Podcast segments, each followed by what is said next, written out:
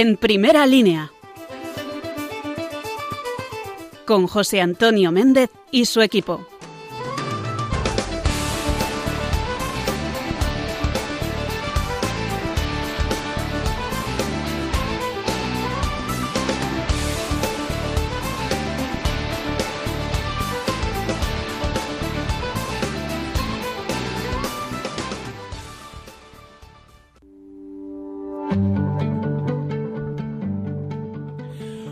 Buenas noches, amigos de Radio María, que una noche más, un lunes más, os ponéis aquí con nosotros en primera línea.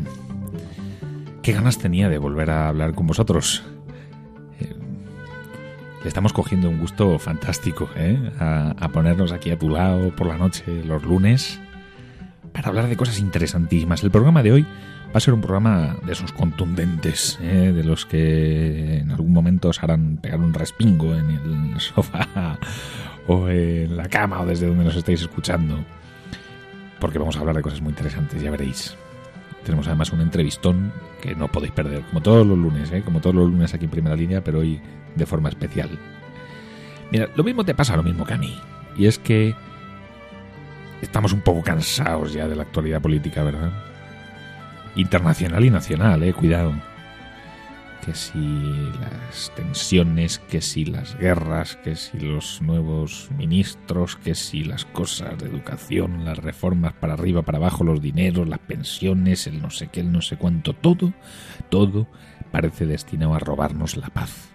Parece que, oye, los periodistas que llevamos la información mm, tenemos eh, el, el deseo de quitarle el sueño a la gente o de llevar malas noticias solamente, ¿no? O de presentar, peor, presentar como buenas lo que son malas noticias.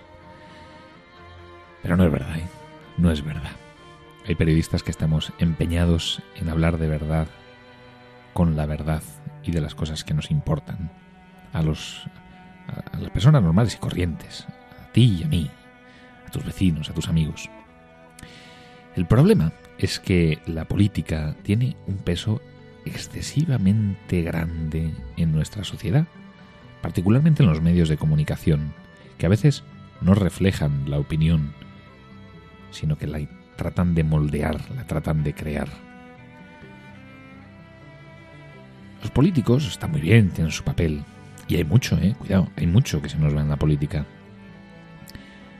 Pero le estamos dando un peso excesivo, tanto que parece que nuestra vida la mueven los políticos. Como si las cosas trascendentales, verdaderamente trascendentales, se decidieran, qué sé yo, en un consejo de ministros o en un despacho internacional. Y no es verdad.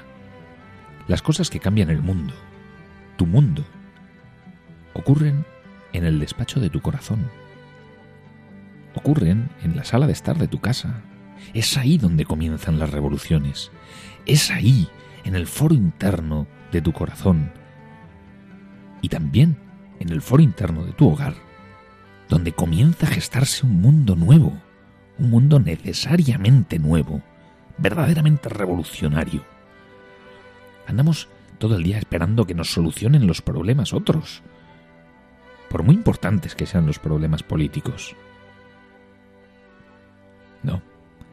Los problemas que atenazan nuestro corazón y que hipotecan nuestro futuro no tienen tanto que ver con los presupuestos generales del Estado o con las políticas internacionales, sino con aquello que tú te has fijado hacer con tu vida y enseñárselo a los demás.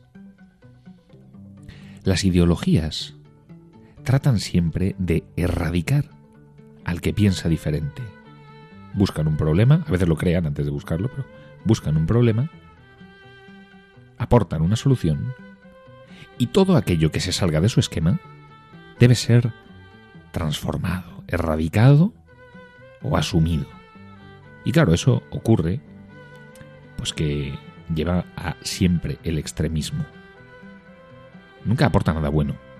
Las ideologías, si nos dejamos llevar por ellas, si pensamos que son lo más importante en la vida, acaban destruyendo las relaciones personales y las relaciones sociales. Y peor, acaban desesperanzándonos y acaban convenciéndonos de que a la hora de hablar de Dios y de hablar con Dios tenemos que aplicar criterios que son humanos y que tenemos que ser expertos en la comunicación del Evangelio y que tenemos que hablar de Dios y mirar a la Iglesia como si estuviéramos analizando criterios políticos o si tuviéramos que aplicarle a la Iglesia criterios que le son ajenos, números, cifras, éxitos, métodos. Y por eso andamos tan locos ahora en la iglesia buscando expertos, expertos en cosas, expertos en educación, expertos en comunicación, expertos en marketing, expertos en un trillón de cosas. Cuando lo único que necesitamos es ser expertos en Cristo.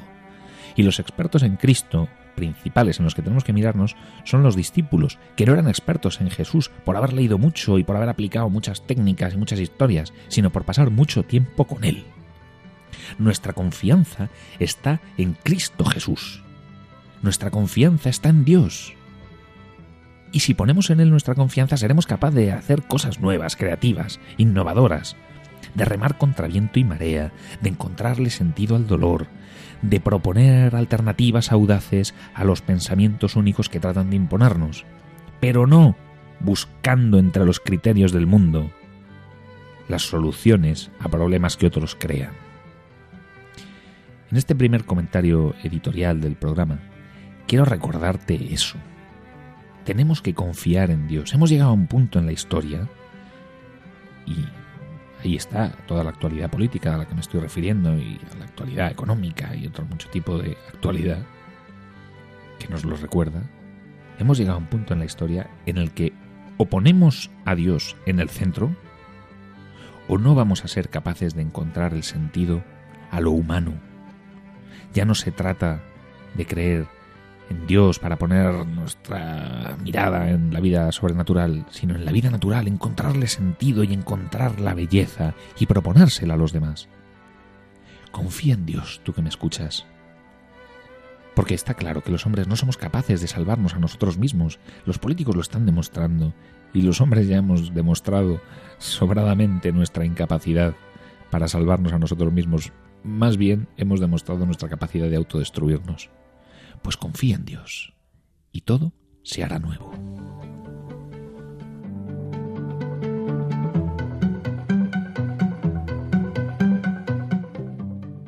Bueno, pues precisamente de esa confianza en Dios, de ese deseo de poner nuestras esperanzas en Dios, mm, tiene que ver la tertulia que traemos hoy, porque hoy vamos a hablar mm, de un asunto que levanta no solamente polémicas, sino que levanta mucho dolor y es el de la eutanasia.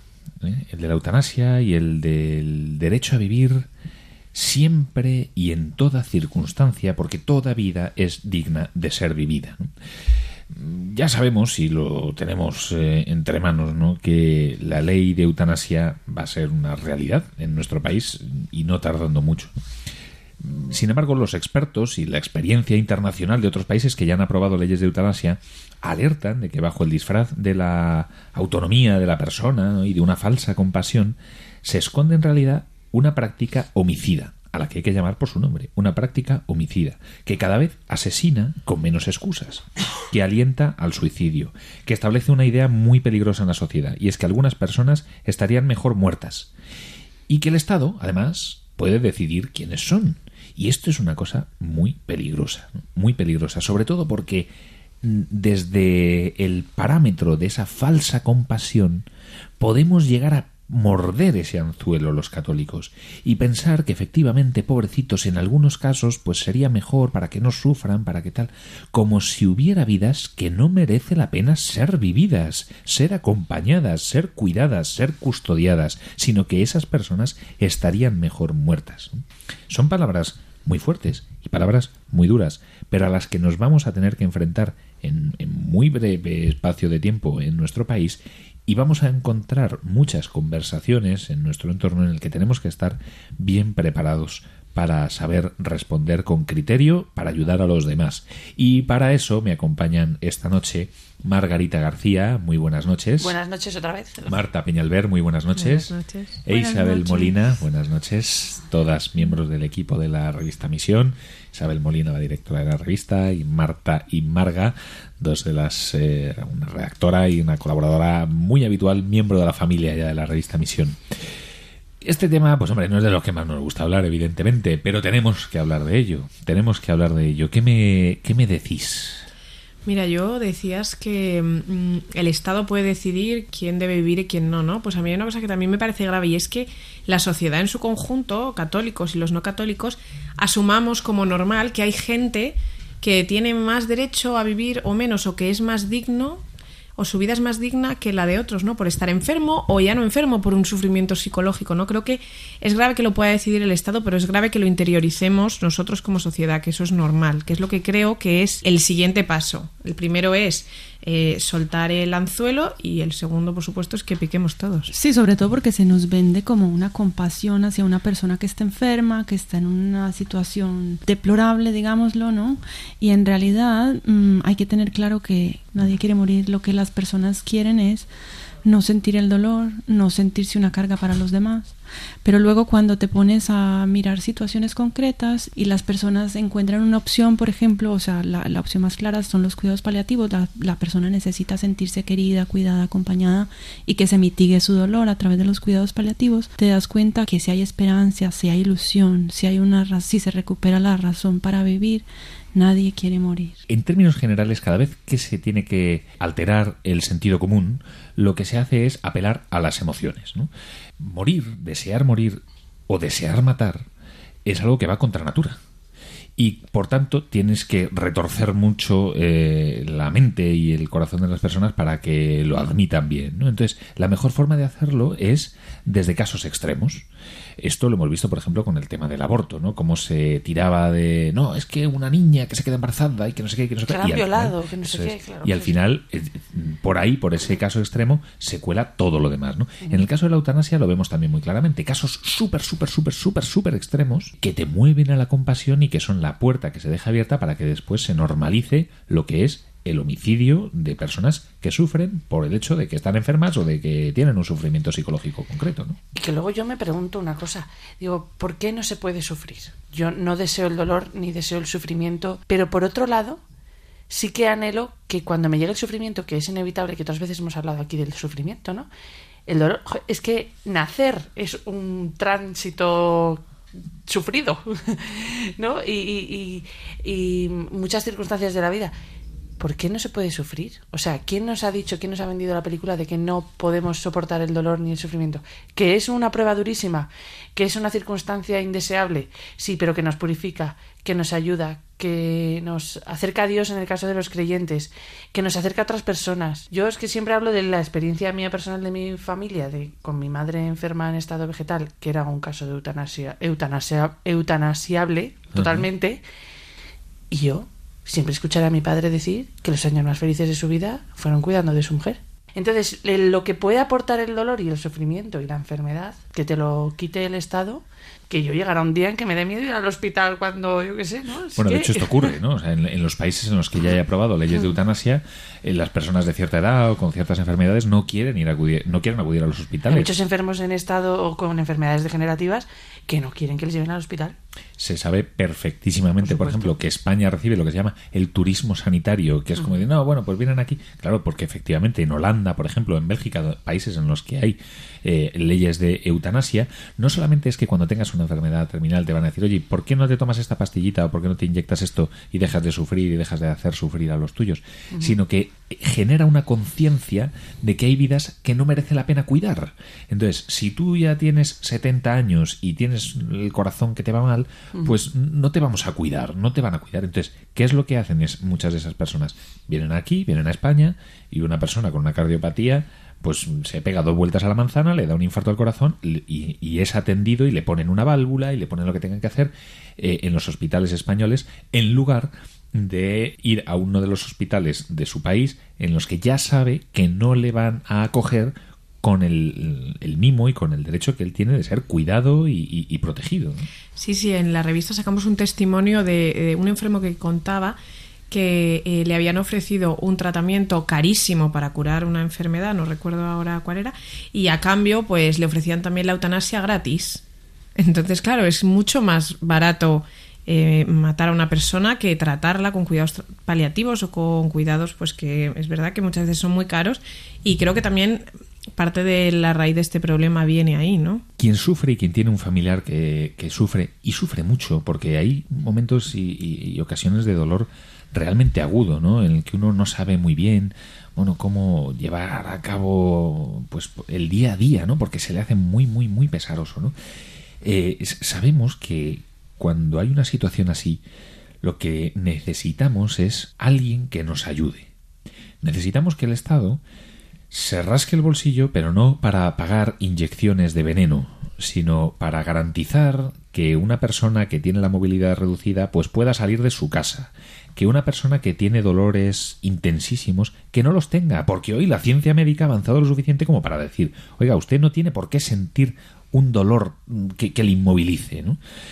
No tiene por qué verse abocado al ostracismo, a, a- a- a no poder moverse de una cama sin pisar la calle solamente porque en su domicilio, pues no hay, en su bloque de pisos, pues no hay ascensor y haya escaleras. Eso es lo que hace una sociedad mejor y más humana. No eliminar al que sufre, sino acompañarlo a, vivir mejor. Sí, al final, en última instancia, cuando pones tu vida en ese tipo de cosas y no la pones en, en el amor que experimentas de los demás, en cómo te sientes querido, incluso cómo te sientes querido por Dios en mitad de estas circunstancias. También creo, otra cosa que me, que me venía a la mente, que no quiero que se me olvide, que también hay que dejar marchar, ¿eh? que a veces a lo mejor los católicos podemos pecar de ensañamiento terapéutico, ¿no? ¿Cómo se llama esto? Sí. Sí, ¿no? Que también hay que dejar morir. O sea, hay veces que a lo mejor no hay que hacer nada más y dejar marchar. Sí, eh, recordaba también el testimonio de Francisco Luzón, que es banquero y enfermero de ELA, que sacamos eh, en la revista Misión, pues porque mm, aporta muchísima luz. Eh, hace falta ver más personas así que llevan de esta manera la enfermedad. Y una de las cosas más bonitas que decía es que su mujer eh, decía constantemente de él que era una persona con una gran fortaleza interior y que en medio de la enfermedad nunca había perdido el brillo de sus ojos. Eh, qué bonito ver personas en la enfermedad que nos, que nos dan esa fortaleza y que nos muestran una luz así. Lo que ocurre es que el, el momento de desesperación en el que uno no quiere ser una carga para los demás, el reto está en acompañarlas bien, en acompañarlas bien.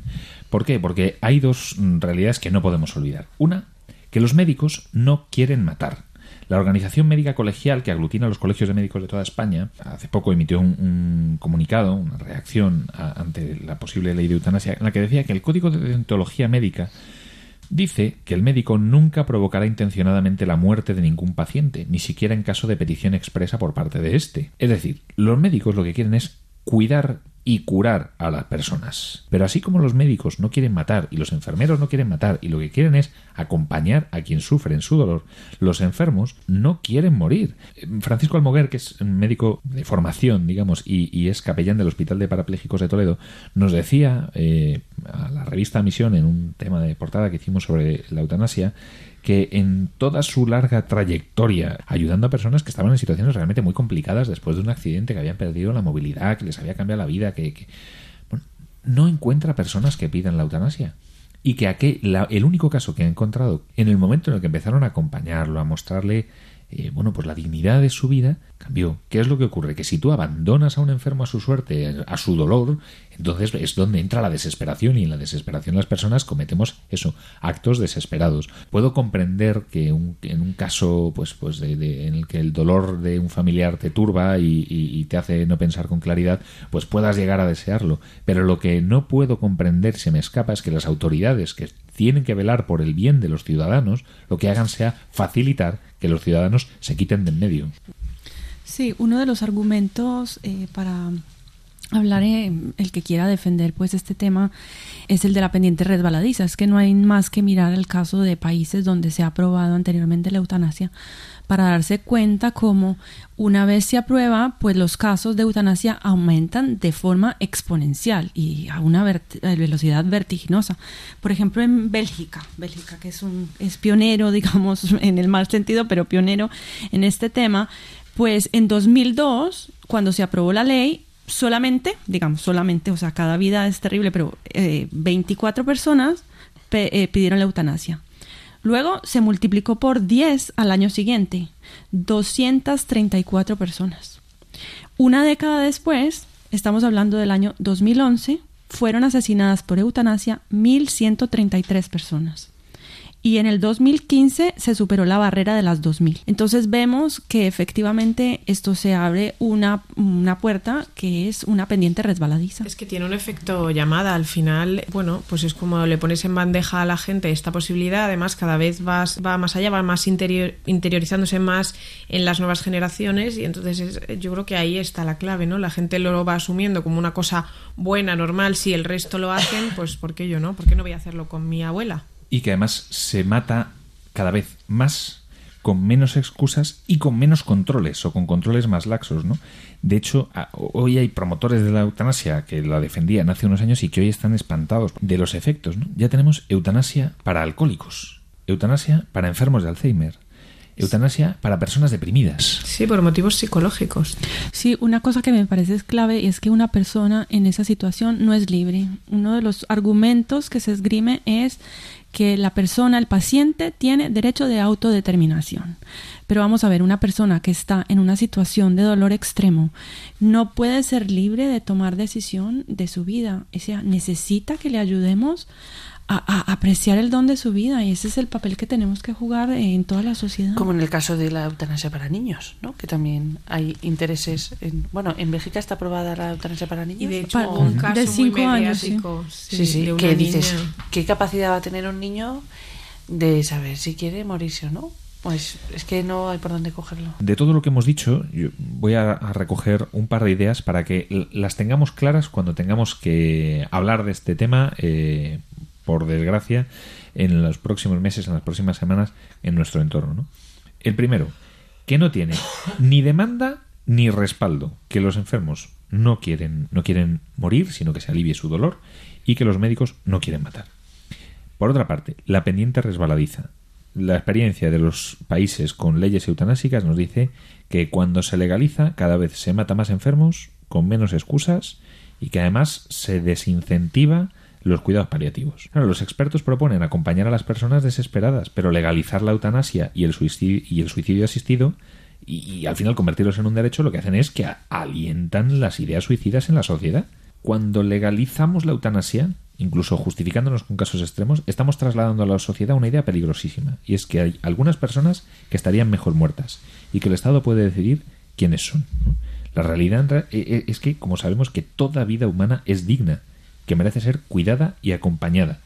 Que no es una decisión libre, como decía Isabel hace un momentito, ¿no? Porque cuando estás tan condicionado por el dolor, no puedes tomar una decisión realmente libre. Entre otras cosas, porque pues el temor a ser una carga por tus seres queridos, un cuadro depresivo maltratado por la presión social de quienes consideran que tu vida es indigna, están condicionando tus decisiones, ¿no? Y que pedir la muerte es siempre una decisión que va contra natura y que por eso lo que hay que hacer es ayudar a vivir, porque la mayoría de las personas con, por ejemplo, con, lesiones medulares severas o con enfermedades degenerativas, con cuadros terminales de, grandísimo dolor, incluso sus familias, lo que explican es que es posible aprender a vivir, como decía Marga, con dolor en esa nueva realidad y encontrar motivos para luchar y para ser feliz, aunque se necesite una atención que sea más específica para ellos y para sus cuidadores, ¿no? Paliar el dolor físico, psicológico y espiritual de quienes padecen un intenso sufrimiento siempre es mejor, aunque sea más caro, que asesinar a la persona que sufre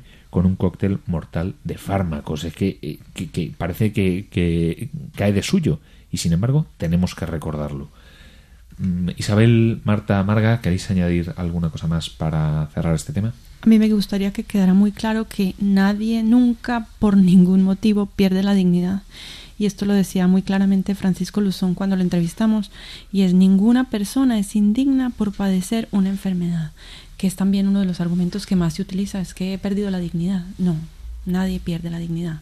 Todo ser humano es digno desde su concepción hasta la muerte natural. Mm. Nosotros sabemos que contamos con una fuerza más poderosa que todas las leyes que hay, que es la acción del Espíritu Santo, que es la única que es capaz de cambiar nuestros corazones, el de las personas que sufren y el de las personas que tenemos a nuestro alrededor. Por eso quiero que escuches esta canción de... Mm, bueno, es una versión de un poema de Lobe de Vega conocidísimo, que es que tengo yo que mi amistad procuras. ¿Por qué? Pues porque tú, que nos estás escuchando y que dices, ¿y qué hago yo cuando llegue la ley de eutanasia? Tú eres mimado por el Señor. Tú tienes una responsabilidad y Él te pone en tus manos esa labor, ¿no? Bueno, pues te invito a que escuches esta, esta reflexión, esta oración, esta canción, para que te des cuenta de que el Señor confía en ti, que allí donde otros hablan de desesperación, pues Él confía en ti, tiene esperanza en que tú seas capaz de llevar su esperanza a los demás. Y no te pierdas a continuación de la canción una entrevista fantástica con una persona a la que yo quiero mucho y que nos va a decir cosas interesantísimas.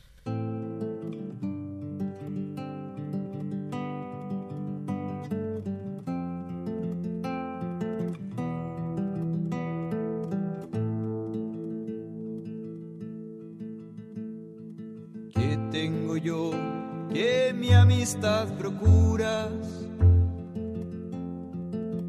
¿Qué interés te sigue Jesús mío? Y a mi puerta cubierto de rocío. Pasas las noches del invierno oscuras. ¿Qué tengo yo que mi amistad procuras?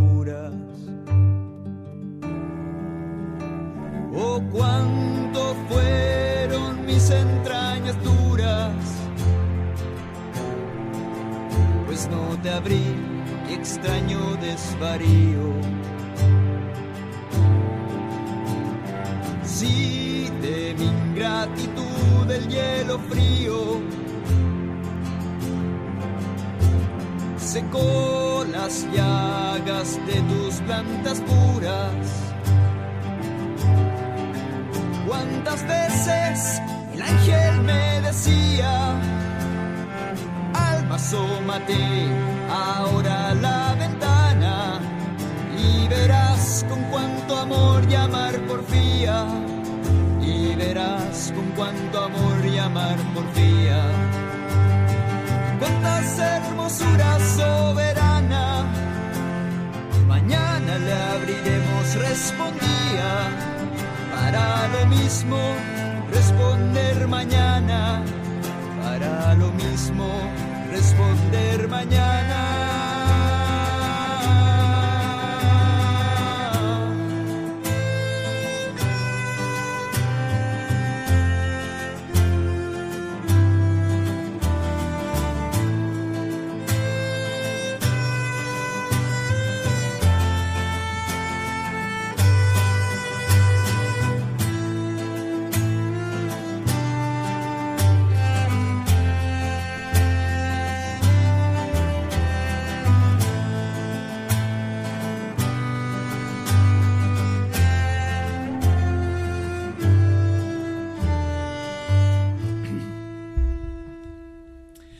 Con este clásico de Lope, también versionado, ¿eh? y, que invita también a la oración, me parece, vamos, una forma inmejorable de introducir esta entrevista que a mí me hace particular ilusión. ¿eh? Se lo decía ahora a nuestro entrevistado. Yo ya llevo unas cuantas entrevistas y a gente muy interesante y en ocasiones muy importante a mis espaldas. Y pocas entrevistas me han hecho tanta ilusión como esta a Miguel Ángel Velasco. Muy buenas noches, Miguel Ángel. Buenas noches, Juan Antonio. Te agradezco muchísimo y más que te quedan. Te queda por hacer muchas más entrevistas todavía. Miguel Ángel Velasco, bueno, la mayoría de los oyentes de Radio María lo conocen más que de sobra. Es muchísimas cosas y ha sido muchísimas cosas. Lo que más les sonará a, nuestros oyentes es que ha sido director de Alfa y Omega, director, creador, alma mater y, sostén espiritual en muchísimos momentos durante pues, 20 pues, años o más de 20 años. Ha sido corresponsal en el Vaticano, ha sido pues una persona muy cercana a, San Juan Pablo II. Lo ha sido prácticamente todo en el mundo del periodismo y ha recibido los premios eh, más destacados. El el Luca de Tena, el Premio Bravo, el Ramón Cunil, el Eduardo Dato. Lo, tiene todo, Miguel Ángel lo tiene todo. Y ahora eh, nos ha traído a los que amamos al Señor y a los que amamos la lectura, un libro entretenidísimo, con mucha amiga, que se llama El manuscrito de Antioquía.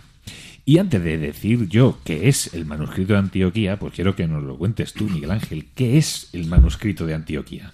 Pues el manuscrito de Antioquía es varias cosas. En primer lugar, es una recreación periodístico-literaria, un tanto novelada, del Evangelio, concretamente del Evangelio de San Lucas. A los periodistas nos gustan los hechos, los hechos. Pues San Lucas es el autor de los hechos de los apóstoles.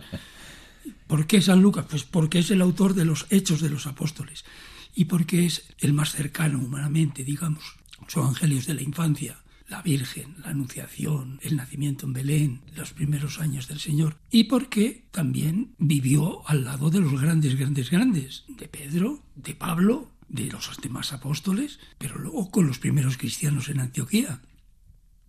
No en vano nuestro nombre de cristianos proviene de Antioquía. Este libro es, además de una recreación novelada del, del Evangelio, un reto profesional, un reto que, que a mí me, me, interpelaba desde hace mucho tiempo, lo que pasa es que no tenía tiempo, no, no tenía tiempo para, para dedicarme a ello, porque hay muchas cosas que contrastar, fechas, datos, personas, de manera que no, hombre, no es exactamente histórico, pero no tiene por qué darse de bofetadas con la historia. Uh -huh.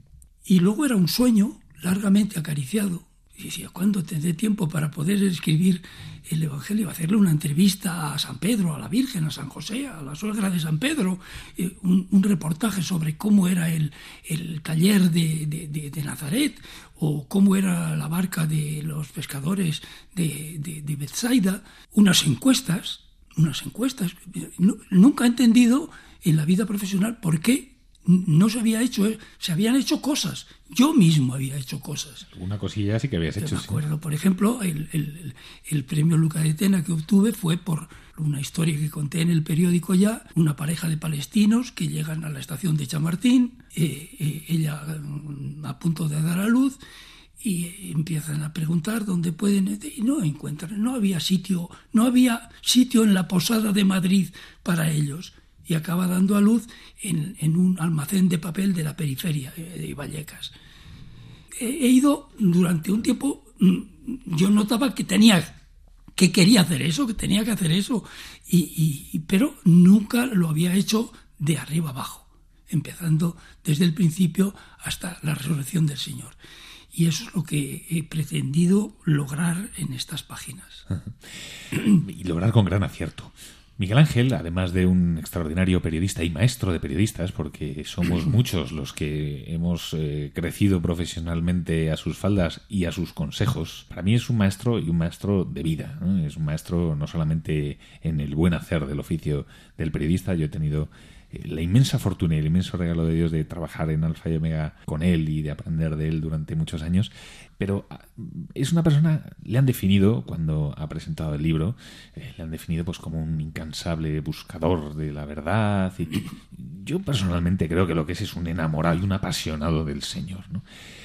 Y como buscador de la verdad que eres y como gran periodista que eres, tal y como está ahora mismo la situación internacional, nacional, política, eclesial, la actualidad, tal y como está la actualidad. ¿Por qué no abordar otras cuestiones de actualidad, eclesial o política o de esas que sabes tanto, sino poner en el centro el Evangelio contado de una forma más cercana? Yo en este libro he, tratado de reflejar un poco del esplendor de la verdad. La gente hoy se, llena la boca de la palabra libertad. Y la libertad es fantástica, la libertad es maravillosa, pero tú y yo y todas las personas con un mínimo de sensatez sabemos que la libertad no hace libre a la gente. Lo que hace libre a la gente es la verdad. Y sé que hay un montón de cantamañanas que vendrán como Pilatos diciéndome, ¿y qué es la verdad? Pues mire usted, yo no sé lo que tendrá que decirle a eso un, un masón o un budista o un... Pero sí sé lo que tiene que decirle un cristiano, que el Señor, nuestro Señor Jesucristo, dijo, yo soy la verdad. ¿Nos lo creemos o no nos lo creemos? El problema es que me parece, me da la impresión, la ligera impresión, de que no acabamos de creérnoslo. Porque si nos lo creyéramos de verdad, incendiaríamos el mundo. Y me decías al final de tu pregunta algo sobre la actualidad. Hay otra palabra de moda hoy entre la gente joven que es influencer. Lo dicen en inglés porque por lo visto diciéndolo en inglés debe tener más influencia. En español siempre se ha dicho influyente. Bueno, pues yo estoy convencido, absolutamente convencido, de que no hay, ni ha habido, ni habrá nunca algo con más permanente actualidad fascinante que el Evangelio de nuestro Señor Jesucristo. Permanente actualidad quien eh, se adentra en las páginas del manuscrito de Antioquía encuentra muy fácilmente el, relatos, incluso citas literales del Evangelio. ¿no? Pero, ¿qué es lo que aporta de novedad esta forma de acercarse al Evangelio y a lo que ocurrió desde una recreación periodística? Cercanía. Yo creo que eh, lo que más he buscado es eh, que la gente se sienta cercana al Señor, cercana a la Virgen Santísima. Otra de las grandes historias eh, de nuestro tiempo, que la gente no para de hablar de crisis. Crisis política, crisis cultural, crisis económica. No, no. Lo que hay es una crisis moral, una crisis de civilización cristiana, una crisis en la que lo espiritual no tiene que estar en la vida social. Y de ahí proviene todo lo demás. El Señor, con todos los personajes del Evangelio, no digamos con su Santa Madre, con San José, pero con todos los demás, desde los niños. Es cercanía humana, es corazón, es amor. Es que se nos olvida lo esencial. Es amor, es querer a la gente. Y querer a la gente no es solo dar besos, ¿eh? Tan evangélico es amaos los unos a los otros como sepulcros blanqueados, nidos de víboras. Tan evangélico es lo uno como lo otro. ¿Qué es lo que aporta a la mirada del periodista, a la mirada de quien quiere comprender la realidad? Mirarlo a través de los ojos del Señor, mirarlo a través de la ranura del sagrario. Mira, ahora que está tan de moda la cosa, yo lo que he pretendido, porque creo que es lo que hace falta, porque hay un déficit alucinante de sentido común, es un cambio climático. Eso es lo que. a ver, explícame esto, eso, eso, es lo que es lo que yo quiero. Es que lo, que yo creo que es la civilización cristiana, lo que yo creo que es el Evangelio, es un cambio climático. La gente te dice, bueno, eso no son cosas de ahora ya, eso son cosas de otros tiempos, son cosas de los tiempos. Pero ¿cómo que son cosas de los tiempos? Ha llovido lo suyo desde que San Agustín dijo, nos sumus tempora. Nosotros somos los que tenemos que hacer los tiempos, no al revés. Ahora resulta que hay que acomodarse. Todo vale, todo da igual. Pues mire usted, si todo da igual y todo vale, entonces nada vale nada. San Juan Pablo II decía que siempre es tiempo de sembrar. Ya se recogerá, ya vendrán los frutos. Siempre es tiempo de sembrar. Yo con este libro lo que he pretendido es sembrar. Ya Dios proveerá. Sembrar. Es lo importante. ¿Hay algún personaje que te haya dicho algo especialmente entrañable, que te haya tocado especialmente, incluso que, te haya sido mm, particularmente útil? La Virgen Santísima. ¿Por qué? Por su sencillez, por su normalidad de vida en medio de la maravillosa aventura que estaba viviendo, de la prodigiosa mm, mm, derramamiento de gracia de Dios. Sencillez, humildad, cercanía también. También San José, ¿eh? con San José me quedo con ganas de escribir otro libro, te digo la verdad. Y, yo con ganas de que lo escribas, porque después de leer ahí una entrevista entrecortada y alguna otra aparición... Es que eh, hay tan poco de San José en el Evangelio, es, eh, es poquísimo. Hay que echarle mucha imaginación y, y poco, y en fin, ser respetuosos con la verdad, ¿no? Miguel Ángel, Tú has pasado por, bueno, pues por muchas circunstancias históricas, eclesiales, políticas. Sin embargo, siempre te has mantenido en una máxima tuya que es el nosotros a lo nuestro, ¿eh? firmemente anclado con el Señor.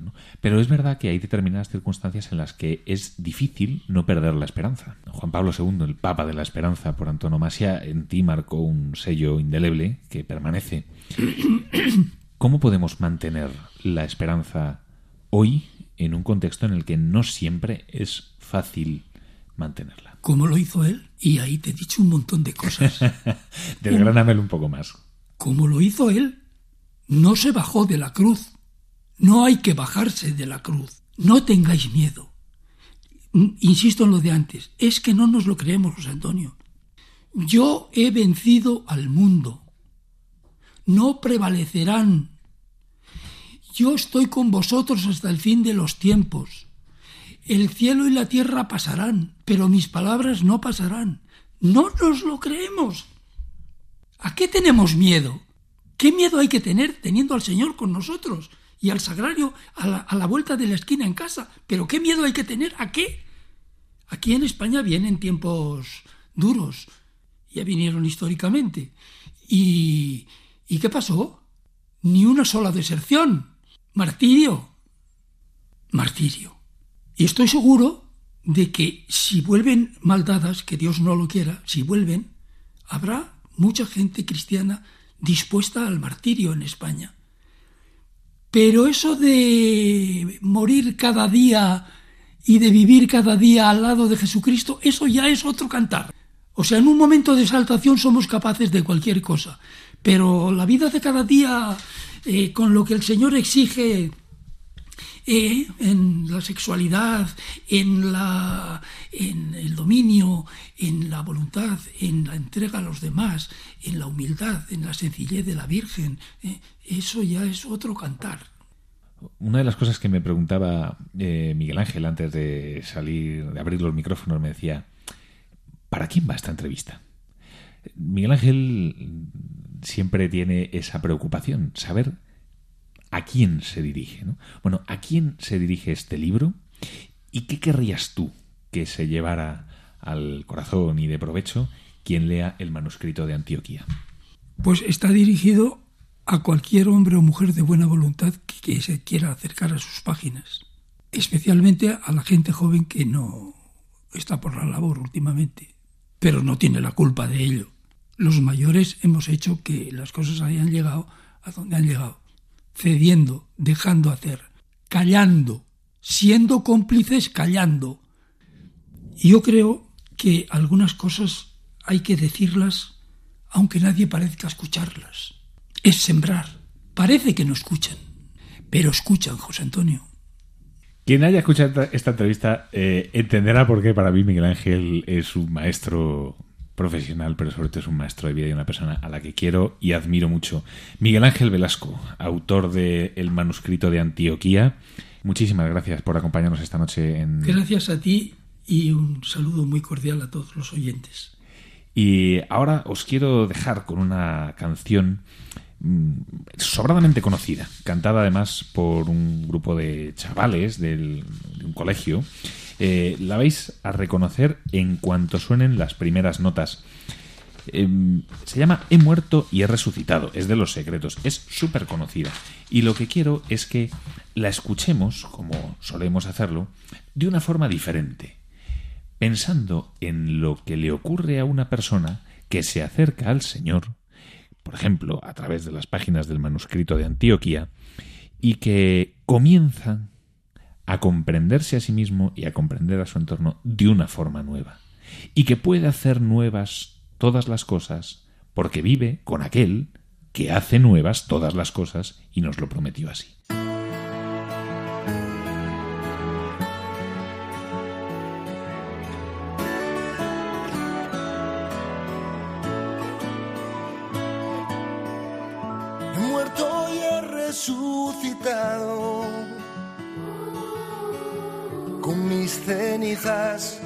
Un árbol he plantado su fruto ha dado y desde hoy algo ha empezado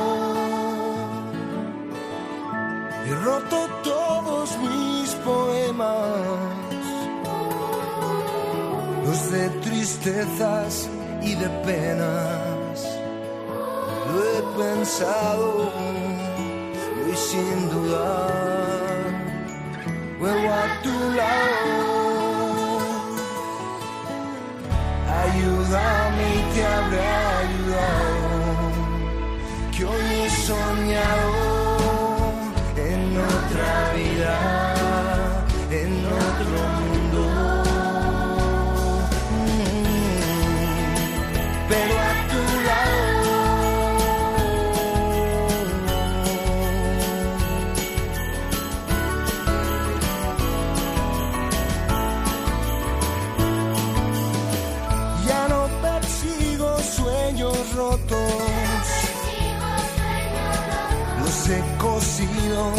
con el hilo de tus ojos y te al son de acordes aún inventados.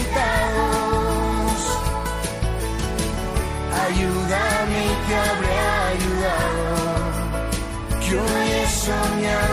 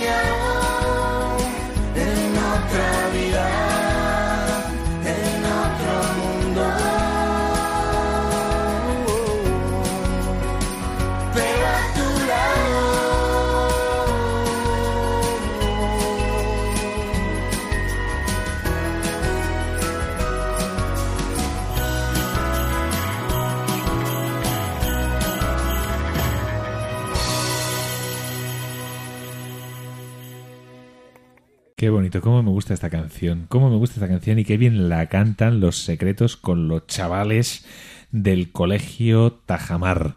Eh, que ya, son un clásico, ¿eh? Tienen, esta canción la grabaron como si fuera un villancico, lo que pasa es que por eso suenan así sonajas y cascabeles y tal de fondo, pero es que es tan buena que se puede escuchar en cualquier momento del año. Ahora precisamente que hablo de chavales, pues alguno andará pensando, de eso querría yo hablar con mis chavales, pero con mis chavales adolescentes, que no sé cómo dirigirme a ellos, que no sé cómo hablar con mis hijos, que de pronto han cambiado y ya no los reconozco.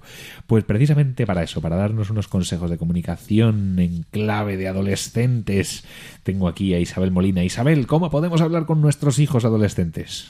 Pues mira, creo que es más fácil de lo que parece. sí, eh, el otro día estábamos con un matrimonio amigo, eh, mi marido y yo, y de repente salía uno de sus hijos, adolescente, muy adolescente. y De adolescencia intensa, ¿no? sí, sí, sí, sí, sí. Y nos quedamos todos fríos. Bueno, nos quedamos, sobre todo mi marido y yo, nos quedamos fríos al ver la reacción, porque la madre le dice, despídete de nuestros amigos. Sé que ya lo he hecho, no sé qué. Bueno, y le contestó con una altanería que dice, bueno, se queda frío. Sin embargo, me sorprendió muchísimo porque los padres lo tomaron con una serenidad total. Y casi que ni se disculparon con nosotros, sino que nos dijeron, ay, este es el que nos está dando los dolores de cabeza, ¿no? O sea, o sea fue una disculpa más de, de, eh, de que entendiéramos como el- la situación del niño, pero ellos, pues muy tranquilos, ya lo conocemos, ya sabemos que está en esa etapa. Y luego me quedé pensando yo, pero estos por qué actúan así, ¿no? Y en realidad mm, lo que hay detrás, si te pones a estudiar los consejos de los expertos, es que hay una gran unidad matrimonial, o sea, se notan claramente que estos dos padres tienen mm, una unidad de criterio en cómo tratar a ese hijo, que lo están trabajando, que su matrimonio está muy sólido.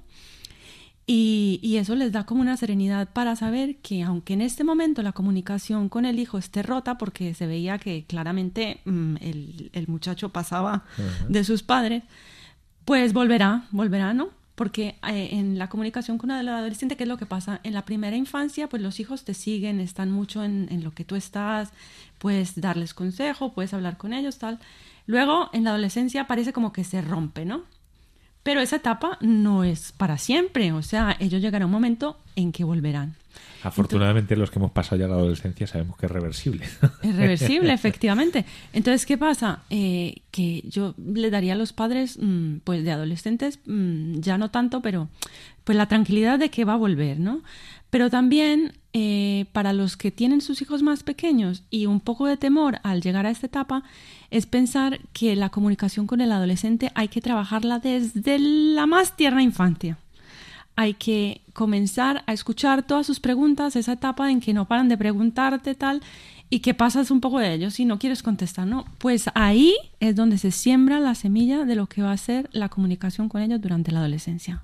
Luego, no romper nunca el vínculo. Los padres que a esta, a esta edad, cuando se encuentran con este tipo de reacciones de sus hijos, sencillamente rompen el vínculo, cierran la puerta de la casa, sacan al hijo, pues es muy difícil que su hijo vuelva, ¿no? En, esta, en esto nos daba un consejo muy bonito eh, Diego Cazzola, que lo consultamos para hablar de esto, de la comunicación con el adolescente en la revista Misión, y él decía, aquí hay que vivir la parábola del hijo pródigo.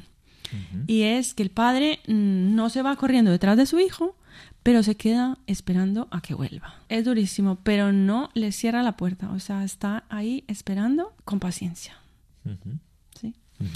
Bueno, y luego eh, una cosa fundamental es que las madres tenemos esta tendencia a sacar al padre eh, de juego del de la cancha, ¿no? Sí, sí, a, a, quitarle del campo, vamos. A quitarle del campo porque no corrige como queremos que corrija, no hace lo que esperamos, tal. Y, entonces, claro, cuando llega la adolescencia, como ya en esos primeros 10 años del crecimiento del niño, la madre tiene un rol predominante porque por la naturaleza es así, cuando llega la adolescencia, pues el padre mmm, ya no sabe qué hacer, está totalmente perdido y está totalmente fuera de juego. Entonces, a la madre le corresponde mantener siempre en esa etapa de crecimiento la autoridad del padre e incluirlo en el juego y hacerle notar al hijo constantemente la presencia del padre. Entonces, eh, este chico eh, que es psicólogo y asesora a muchísimas familias me decía, es que cuando yo llego a casa, eh, si yo llego y mi mujer no le dice a mis hijos, ha llegado papá, uh -huh. pues los niños tan campantes se quedan haciendo lo que están haciendo. Pero en el momento que ella dice, ha llegado papá, salen todos corriendo a la puerta a abrazarme y entonces ese es el rol que es fundamental de la madre, porque luego, cuando llega la adolescencia, pues lo va a necesitar. Uh -huh. La figura del padre para mantener la autoridad, para mantener la comunicación con el hijo, es fundamental. Además es importante también que los padres asumamos ese rol y que sí. dentro de la dinámica turbulentísima de la adolescencia, eh, los padres tenemos a lo mejor la eh, impronta de, de, saltar más, más vivamente, ¿no? Y decir, no hables así, no tal, ¿no? Porque es un reto a la autoridad, es un desafío a la autoridad. Entonces, saber también aprender de la reacción de la madre, de cómo acoge la madre al, al, hijo que es más díscolo y no querer imponerte por fuerza, ¿no? Esa es también una de las grandes enseñanzas que tenemos que, que hacer los padres. Primero, estar más presentes eh, en, en, la época de la infancia y cuando llega la adolescencia también aprender de la madre a cómo reaccionar sin perder los papeles, sin generar situaciones tensas o violentas, sino estar ahí presente como, bueno, imagen de Dios, ¿no? También, a pesar de que somos varones, acogiendo maternalmente a, a, al hijo en su fragilidad. ¿no? Uh -huh. Y una cosa me parece muy bonita, que es algo muy relacionado con la disciplina positiva y todo esto, que vale para la niñez, pero también vale para la adolescencia, de conectar antes de reconducir, ¿no? Hay que tratar de conectar con tu hijo en su necesidad, en lo que está expresando, o sea, de dónde vienen esas, eh, esas frustraciones, esos ataques, esos rabotazos, tal, pues vienen por una parte de unas neuronas y de unas hormonas aceleradísimas y pandilleras, pero tal vez están expresando una necesidad, ¿no? Hay que tratar de conectar con el hijo antes de intentar reconducir su conducta en caso de que sea necesario. Sí, hay durante la adolescencia, pues hay que tener um, mucha mano derecha, mucha mano derecha. Y lo que decías ahora era una de las pautas que quería dar, porque mm, es clave, o sea, digamos como dos cosas fundamentales. No actuar en caliente en el momento en que te reaccionan mal y que te cierran la puerta, ellos te cierran la puerta, pues espérate, o sea, pausa, mmm, poner el, el, freno, ¿no? El adulto eres tú. El adulto eres tú y entonces... Eso me lo dice mucho mi mujer. Sí. Y le dices a tu hijo, mira, mmm, pues esto a lo mejor merece un castigo, pero no te lo voy a poner ahora, ¿no? Vamos a esperar.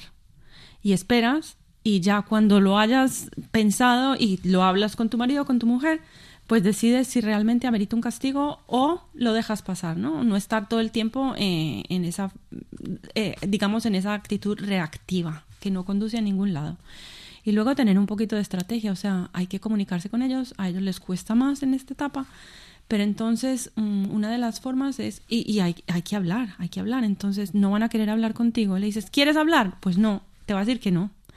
Más bien um, buscar alternativa, ¿quieres hablar ahora o después de cenar? Entonces ya tiene que escoger y te lo dice él, pues después de cenar, ya él te ha puesto una cita para hablar. ¿no? Pienso que es como muy clave.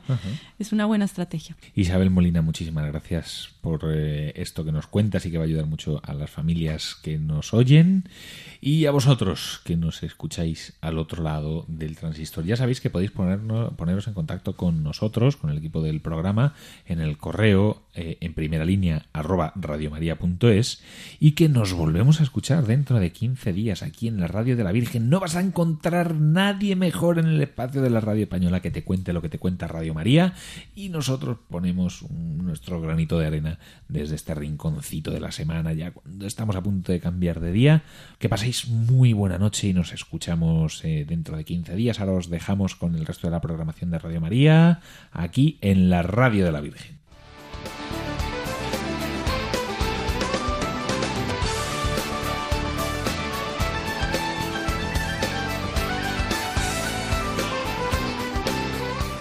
Así concluye En Primera Línea con José Antonio Méndez y su equipo.